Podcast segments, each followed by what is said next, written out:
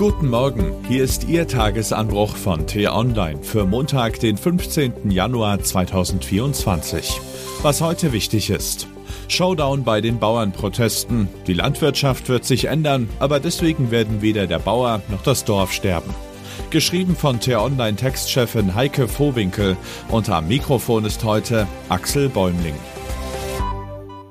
Wenn heute wieder Traktoren die Straßen vieler Städte blockieren und die Bauern lautstark skandieren, stirbt der Bauer, stirbt das Dorf, ist das nichts Neues. Und zwar nicht, weil nach einer Woche Dauerprotest langsam bei uns allen Ermüdungserscheinungen eintreten.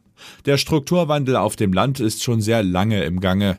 Die Streichung der Subventionen für Agrardiesel sind da tatsächlich nur der Tropfen, der das Güllefass zum Überlaufen gebracht hat. Auf deutschen Straßen stinkt es seitdem gewaltig nach Traktordiesel.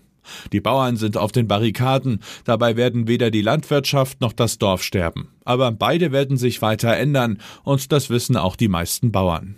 Was sie brauchen, ist Planungssicherheit, und was wir alle in diesen aufgeregten Zeiten brauchen, ist mehr Ehrlichkeit und weniger Verklärung und Übertreibung. Die Landwirtschaft erlebt wie viele andere Branchen auch eine Zeitenwende.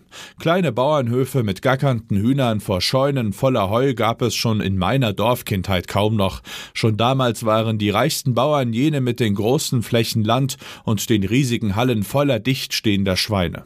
Daran ist auch das durch den internationalen Wettbewerb entstandene Subventionssystem schuld.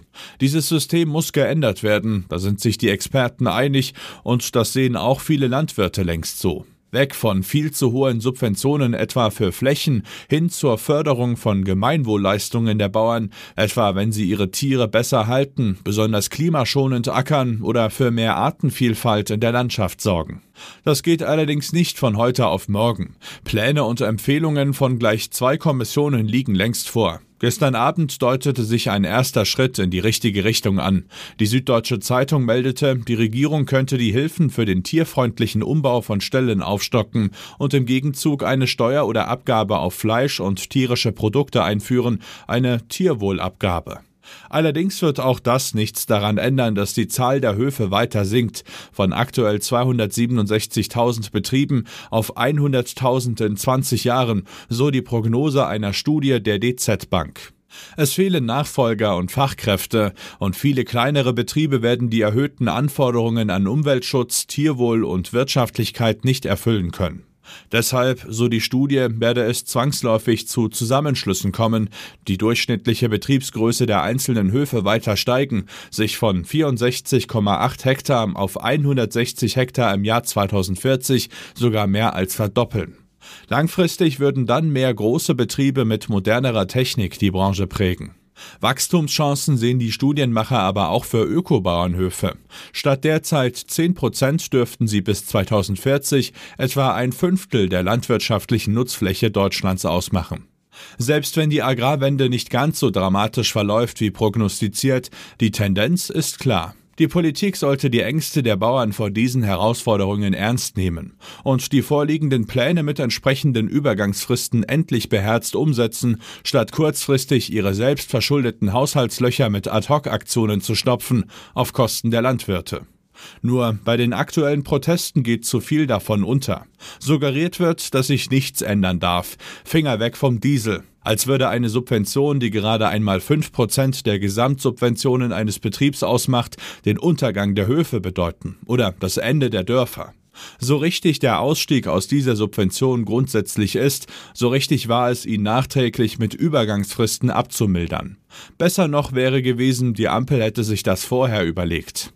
Heute wird es also zum Showdown kommen. Nicht nur werden Zehntausende Traktorriesen durch Berlin und andere Städte rollen, auch Finanzminister Christian Lindner will bei der Großdemonstration in der Hauptstadt zu den Bauern reden. Eigentlich wäre das ja Aufgabe des Kanzlers. Dass Olaf Scholz sich dem nicht stellt, spricht für sich. Vertreter der Bauern werden sich zudem mit den Fraktionsspitzen der Ampel treffen. Miteinander zu reden ist immer gut. Ein Anfang scheint mit dem Vorschlag zur Tierwohlabgabe gemacht. Nun müssen die Bauern zeigen, wie kompromissbereit sie sind. Mehr Ehrlichkeit und weniger Übertreibung auf allen Seiten wären wünschenswert. Was heute wichtig ist. Im US-Bundesstaat Iowa findet heute Abend die erste Vorwahl der Republikaner statt. Sie eröffnet die Reihe der Versammlungen, bei denen die Parteien ihren Präsidentschaftskandidaten bestimmen. In Marburg wird das Unwort des Jahres 2023 bekannt gegeben. Insgesamt 2301 Einsendungen sind dieses Mal eingegangen, deutlich mehr als im Vorjahr. Darunter Sozialklimbim als abschätzige Bezeichnung für die Förderung von Kindern in Armut und Remigration, womit Rechtsextremisten meinen, dass Menschen ausländischer Herkunft das Land verlassen sollen, auch unter Zwang. Steckt Deutschland wirklich in einer Rezession? Genaueres erfahren wir, wenn das Statistische Bundesamt am Morgen die vorläufigen Daten für die Konjunktur und den Staatshaushalt im vergangenen Jahr vorstellt. Volkswirte rechnen damit, dass das Bruttoinlandsprodukt gegenüber dem Vorjahr geschrumpft ist. Das war der T-Online-Tagesanbruch, produziert vom Podcast Radio Detektor FM. Uns gibt's auch morgen wieder und am Wochenende blicken wir in einer tiefgründigen Diskussion auf ein aktuelles Thema. Abonnieren Sie den Tagesanbruch Podcast, um keine Folge zu verpassen.